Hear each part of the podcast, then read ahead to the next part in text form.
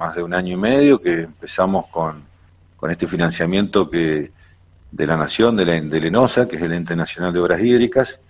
Ese financiamiento se logró sobre finales del 2020. Bueno, eh, tiene que transcurrir un proceso que es la, el, el, proyecto ejecutivo. Una vez terminado el proyecto ejecutivo, se lleva adelante esta etapa, que es la etapa de, de la licitación.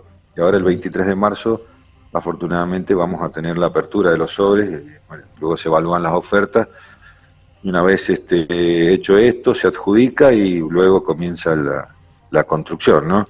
Es un proceso, todavía faltan eh, estas etapas que te nombro, pero llegar al momento de la apertura de la licitación es un momento clave dentro de este proceso, así que bueno, para nosotros obviamente eh, es un motivo de, eh, bueno, muy satisfactorio porque estamos con una de las obras más importantes que vamos a tener dentro de lo que es AISAM, fundamentalmente para San Rafael. En esto hay que destacar eh, el apoyo que hemos tenido, tanto el gobierno nacional este, y del gobierno provincial y la importancia de esta obra, ¿no? Y, sobre todo dimensionar el carácter federal que tiene el directorio de AISAM, donde las obras no solo se concentran en una región, por ahí hay, nosotros los sanrafelinos somos este, un poco suspicaces a veces que creemos que siempre las obras van al Gran Mendoza y que en San Rafael no, debemos decir este, que esta obra va a ser de las más importantes que va a tener Aysén en los próximos años y justamente se va a hacer en San Rafael. Y agregarle esto la otra obra donde ya se hizo la apertura de la licitación y se está en etapa de adjudicación, que es la ampliación de la planta eh, de, frentes cloacales de cuadro nacional, que también se va a ampliar, así que son dos obras muy importantes que en total van a este, significar más de 2.000 millones de pesos de inversión en estas dos obras de San Rafael, que van a mejorar el servicio de agua y el de cloaca Juan Pablo, y el tema de la, de la ampliación de la, de la planta de los filtros, esto, esto va a beneficiar porque sabes que la pregunta siempre de dónde viene, de los vecinos del barrio Unimed, los del barrio Islo, la zona ahí de Bayofé, Sarmiento, eh, ¿a esa zona va a beneficiar sobre todo? Por supuesto, porque lo que tenemos nosotros, el mayor problema que tenemos hoy es, bueno, primero te cuento en qué consiste la ampliación de la planta, ¿no? porque se van a se van a mejorar tres aspectos, tres aspectos sustanciales y que tienen que ver con esto que nos preguntás vos, porque se va a mejorar la aducción, mm. que es la toma de agua, digamos, la toma, nosotros hoy tenemos una toma dentro del, canal marginal, y cuando hay época de corta tenemos que ir a tomar al río, esto, este, bueno, genera eh, que, son tomas distintas y bueno, el, agua que ingresa es distinta. Entonces, al mejorar la aducción y la toma de agua cruda, va a mejorar también, eh, vaya la redundancia, la toma en sí, después se van a ampliar la, serie de filtros que tenemos en la planta. Hoy en día tenemos una planta mixta con filtros rápidos y filtros lentos. Esto incide eh, principalmente en el, en el proceso de potabilización, al tener filtros rápidos y la planta automatizada, como las plantas modernas que tenemos hoy, eh, algunas acá en Mendoza y otros, en otros lugares del país, acelera el proceso de potabilización. Y el otro punto que se va a hacer es mejorar la capacidad de reserva de la planta, que hoy en día es insuficiente de acuerdo al aumento de la población y a estos problemas que, que vos de, nombrás. esto en conjunto mejora todo el proceso de potabilización y fundamentalmente la capacidad de reserva te permite hacer frente a, situaciones imprevistas como puede ser una tormenta que descarga mucho mm. mucha agua en poco tiempo y esto genera este que los desagües vienen este con, con turbiedad, este, genera que el agua cruda llegue con muchos niveles de turbiedad. Eh, bueno, y, todo el proceso se hace más lento y la reserva se agota más rápido. Mm. Entonces, todo este conjunto de cosas que te digo yo que va a llevar la ampliación de la planta va a mejorar sustancialmente el, el servicio, tanto en calidad como, pero más que calidad, hoy en día la calidad del servicio es buena, en cuanto al agua, digo, pero eh, la, presión. Lo que digo es, pero va a mejorar, va, sí, va a mejorar la presión y la, y la, y la regularidad del servicio, ¿no? vamos dos picos que tenemos nosotros de consumo, ya sea por, por alta demanda, que puede ser por altas temperaturas, o puede ser en el caso de las tormentas, con una buena reserva se puede amortiguar. Obviamente siempre nosotros, y aprovecho la ocasión, decirle también a la, a la comunidad que hagamos un uso eficiente, porque si no vamos a vivir ampliando, ampliando y el recurso, por definición, es un recurso escaso. Estamos hablando del agua y sabemos que estamos en crisis hídrica y bueno, más allá de que acompañemos con obra la, la, demanda, este, obviamente hay que entender el contexto, ¿no? de la naturaleza. Juan Pablo, ¿se vienen los medidores domiciliarios?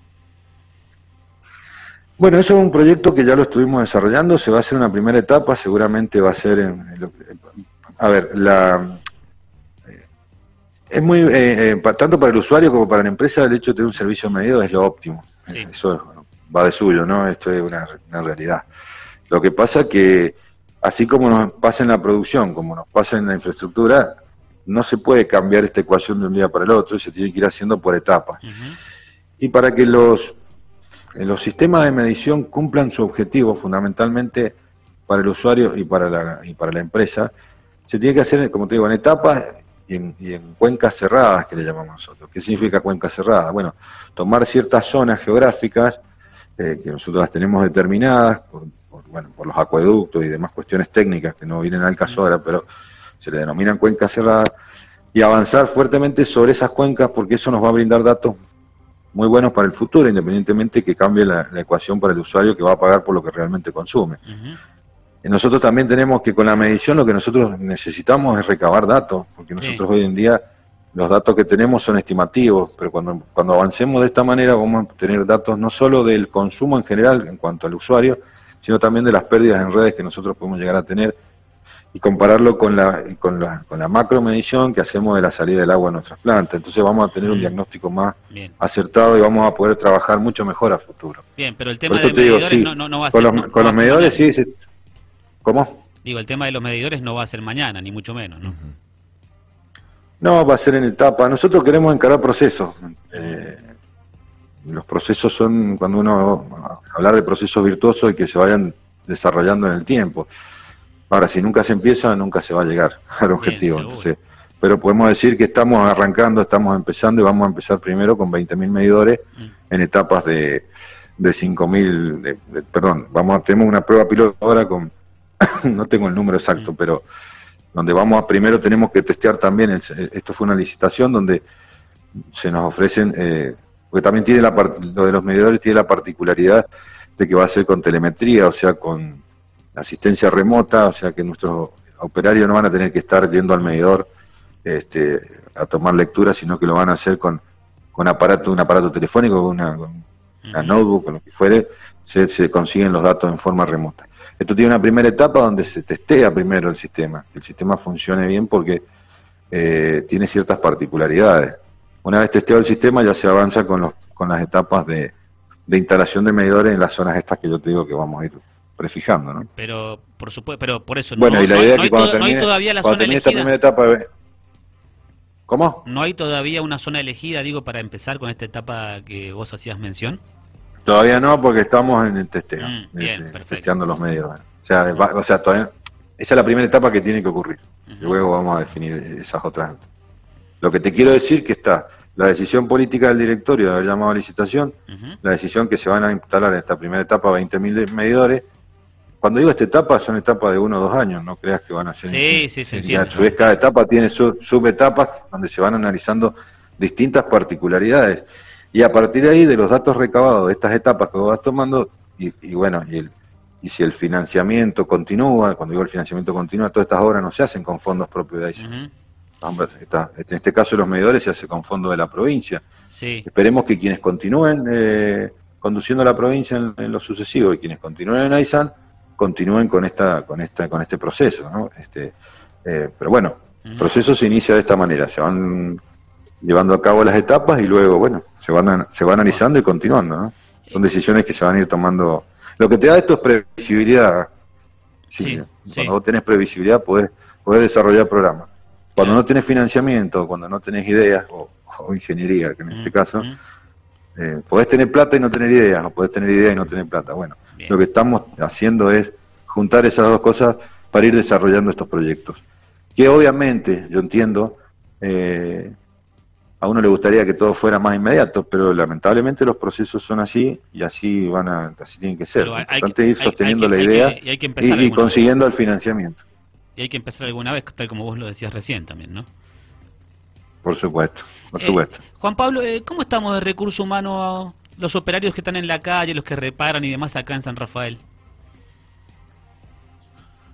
Mira, nosotros tenemos un, un sistema, este, a ver, nosotros tenemos un coeficiente. Te, lo, eh, eh, te pido mil disculpas, se lo digo a todos los medios. Cuando, cuando me preguntan de qué voy a hablar, avísenme porque así yo reviso números, porque yo no registro tanto números. Soy más de registrar conceptos. Discúlpenme, esto es una capacidad mía. Alguno te puede no, está bien, no, hay, eh, problema. No te, voy a dar, no, te voy a dar el número exacto. Lo que sí te puedo decir es que estamos dentro de la media y, mucho más bajo de la media en, en condiciones de cantidad de usuarios con cantidad de, de operarios. En esto también hemos sido muy, este, hemos puesto el acento, porque eh, por ahí, eh, nosotros con el recurso, con el, nunca estamos en lo óptimo, esto lo tenemos que decir, pero estamos dentro de lo, de, lo, de, lo, de lo que se considera normal o adecuado para el servicio. El problema es que tenemos un servicio muy deteriorado por años de falta de inversión. Entonces, incorporar personal o incorporar este, no va a ser de por sí que cambie la ecuación, digamos, en cuanto al servicio. Lo que va a ir cambiando la ecuación es esto que te digo conceptualmente, ¿eh? pues yo quiero que se entienda, en cuanto a la, a la, planificación. Nosotros hoy, con el esfuerzo de nuestros usuarios principalmente, y con el esfuerzo del gobierno de la provincia, en otros casos, vamos consiguiendo financiamiento. La, el, el, servicio de AISAN se debe financiar con la factura, con la tarifa. ¿eh? Nosotros hemos tenido un esfuerzo muy grande de nuestros usuarios, hemos tenido aumentos de tarifas sostenidos, en esto nos acompañó el gobierno provincial y fundamentalmente nuestros usuarios.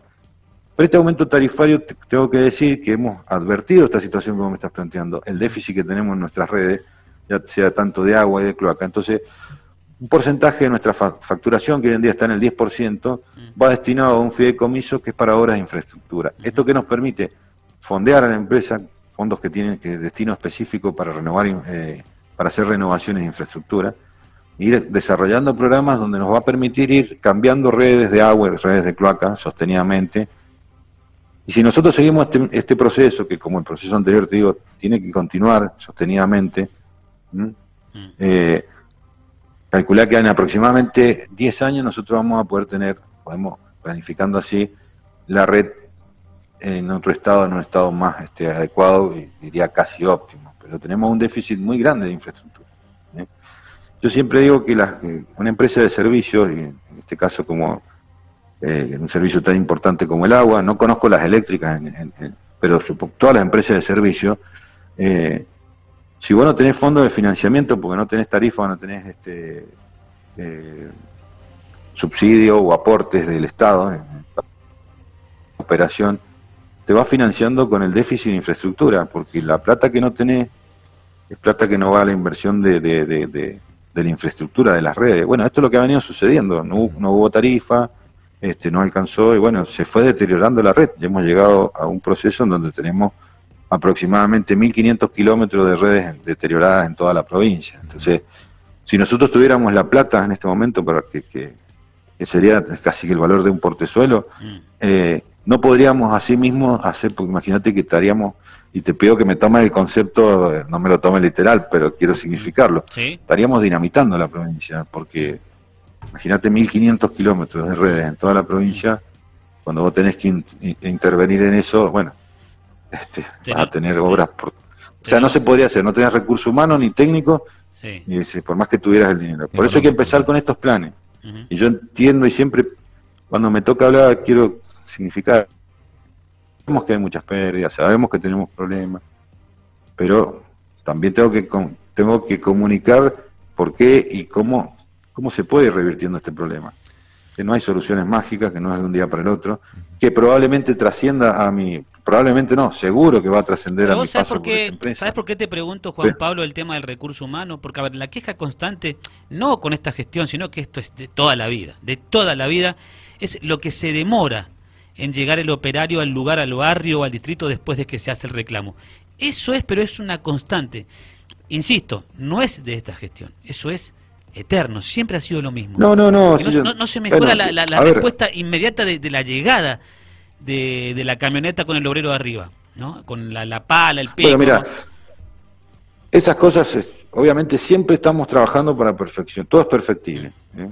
Hoy en día la tecnología te va permitiendo que estas situaciones ir este, mejorándolas cada vez más. Este. También hay situaciones particulares, yo ahí, ahí y entiendo el enojo de la gente, o sea, uno, lo que sí, eh, hay muchas pérdidas, no digo que sea lo general, pero te pongo datos, por ejemplo. Mm. Ah, por ahí llegan, este, por eso yo siempre les pido el número de reclamos, más allá que hagan los reclamos en los medios, lo cual me parece bien, y ustedes son un vehículo en, estas cosas, que no, en ponernos a, eh, eh, hacernos llegar inquietudes, obviamente que es muy importante esa devolución. Pero ¿por qué digo que, que, que pásenme el número de reclamos? Porque muchas veces yo, a ver, yo soy el, como director yo no tengo, eh, no, estoy permanentemente en la operación, por eso las, empresas de servicios tienen áreas. El directorio está para las cuestiones de, de, eh, política de la empresa, digamos, para, buscar financiamiento, decidir eh, inversiones. Bueno, y el servicio es una cosa más fundamental, pero digo, la operación del servicio está de, bueno, de, los que están en eso, digamos. ¿Por, qué yo pido el número de reclamo? Porque cuando uno hace el reclamo, el reclamo entra en, un sistema interno de la empresa. Y yo ahí puedo pedir una información, ¿qué ha pasado con ese reclamo? Por ahí me dice, hace dos meses que no arreglan esta pérdida. Y a lo mejor no, no se denunció, no se hizo el reclamo. este, se hizo el reclamo tal vez mediáticamente o tal vez... Eh, pues yo, si, yo tengo el número de reclamo o, eso lo puedo... Yo puedo tener información al respecto y ahí puedo saber este, pues si no me manejo por presunción y manejarse por presunción y la verdad que no uno no llega a resultados este mm. a buenos resultados. Eso te digo eh, puede suceder que hayan demoras este, ya estamos trabajando en eso. También yo no soy el que priorizo los, reclamos esto tiene que ver con cuestiones técnicas hay reclamos que, que demandan más intervención que otros ya sea en recursos humanos o en recursos técnicos y cuando eh, y, demorar más significa más tiempo que se pierde una, se, pierde no se pierde digamos tiempo que se utiliza en una reparación y a lo mejor alteró este la hoja de ruta que ese día tenía la cuadrilla para salir a reparar o hay hay este uno, uno sale con una planificación determinada y este y, y un, un, un, reclamo o una reparación eh, más importante y cuando digo más importante digo que puede afectar hay, hay pérdidas y, y, pérdidas. Hay pérdidas que pueden afectar la prestación del servicio en algún barrio o en, un, varios domicilios. Obviamente a eso se le asigna una prioridad, se le, asigna prioridad, entonces va y se interviene en eso. Lo mismo que un desborde cloacal, obviamente que desborde cloacal en un domicilio este, que está afectando, eh, se le va asignando. Digo, como conceptos generales, o sea, esto debe estar más especificado en quienes cumplen estas funciones técnicas. Pero digo, no es... Eh, yo quiero despejar la duda en cuanto que digo, no, hay, no, es, no, es, no es por mala voluntad o por, mm. por voluntarismo, son a veces cuestiones propias del servicio, que yo las he ido aprendiendo estando acá, no, no es que yo también tenía las mismas percepciones que, que usted o cualquier... Ahora, que pueden haber, por eso digo, pero esto es perfectible, la devolución tanto de ustedes, de los medios, como de la gente, y te, ayuda a ser mejor y a tratar de dar un... A ver, el objetivo nuestro es dar un mejor servicio, esa es la, esa es la, verdad.